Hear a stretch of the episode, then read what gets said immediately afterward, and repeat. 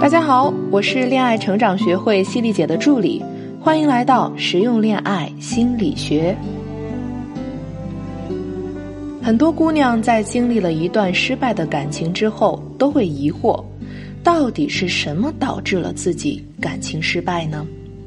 是不懂恋爱的技巧，还是对方太渣？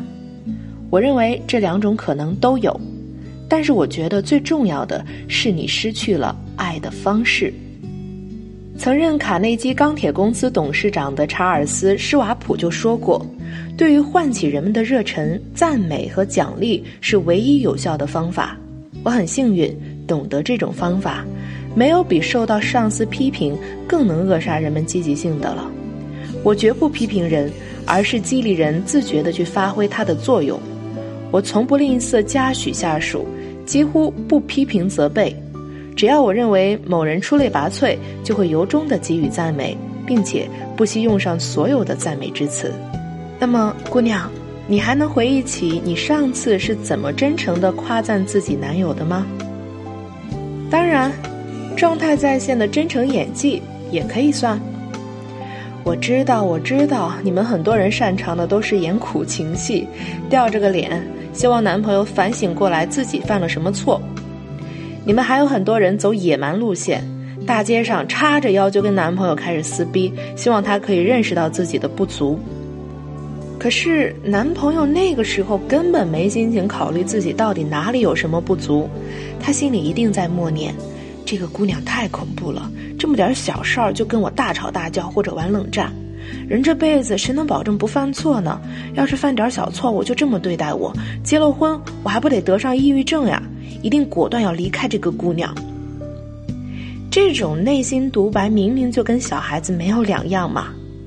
小孩子最怕的就是做错事情了要被批评，男人不也是一样的吗？做错了事情害怕被女朋友批评或者冷暴力呀？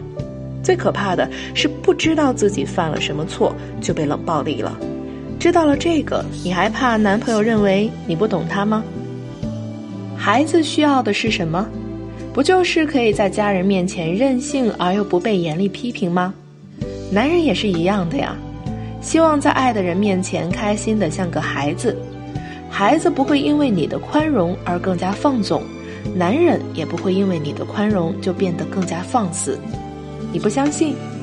那可能是因为你不了解波什定律的存在。法国学者罗瑟琳波什提出过，人一旦被别人表扬什么地方做得很好。就会努力把这一地方做得更好。记得有一次去朋友家玩，朋友的小孩长得非常可爱，有点像童年版的赵丽颖。我想逗他玩玩，没想到他非常认生。我忽然间看到了他放在桌子上的画作，就立马用吃惊的眼神看着他说：“这真的是你画的吗？真的太棒了！我要拍照片带回去，可以吗？”朋友的小孩就立马变得跟我亲近起来。拿了很多画作给我看，这还不够，还要现场给我作画，热情的不要不要的。你们想哈，要是当时我一味的要求他过来给我抱抱，或者指责他不够阳光的话，我相信他大概只敢抱着妈妈的大腿。孩子如此，男人也是一样的。曾经一个女性朋友跟我说过，一次男朋友接她下班。当时她手里拿了一堆资料，准备回家加班，不方便开车门于是男朋友就伸手到副驾驶窗户上帮她开了一下门。当时她就说了一句：“你真细心，一点都不比英国绅士差。”你猜怎么着？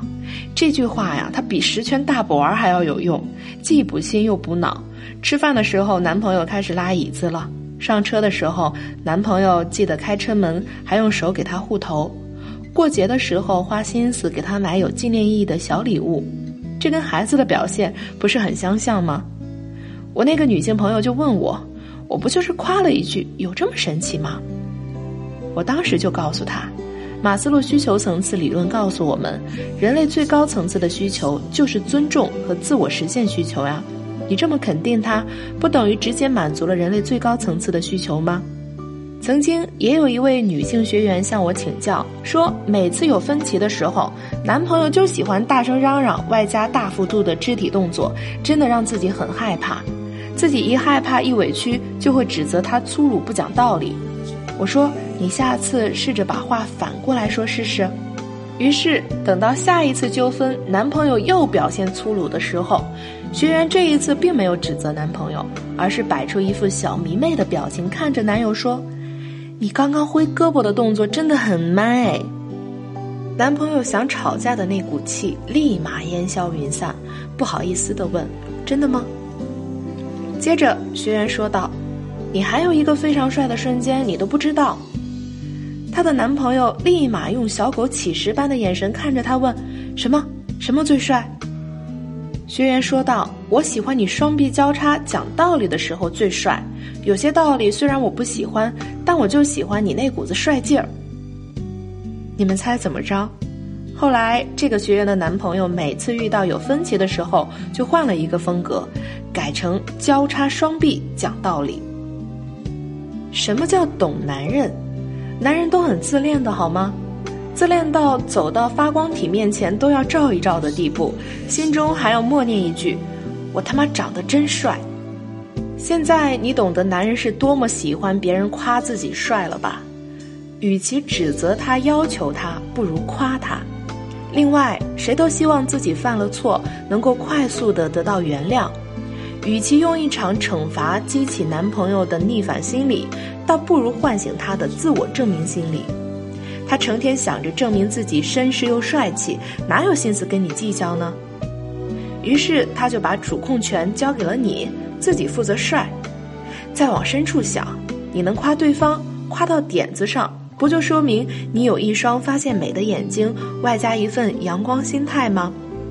跟这样的姑娘生活在一起，男人能不舒心吗？好了，今天的节目就到这里。如果大家想要了解更多的恋爱技能，可以关注我们的微信公众号“恋爱成长学会”，或者勾搭我的助理咨询师小楠楠“恋爱成长零幺幺”，让我们为你答疑解惑。让我们下周如约相见。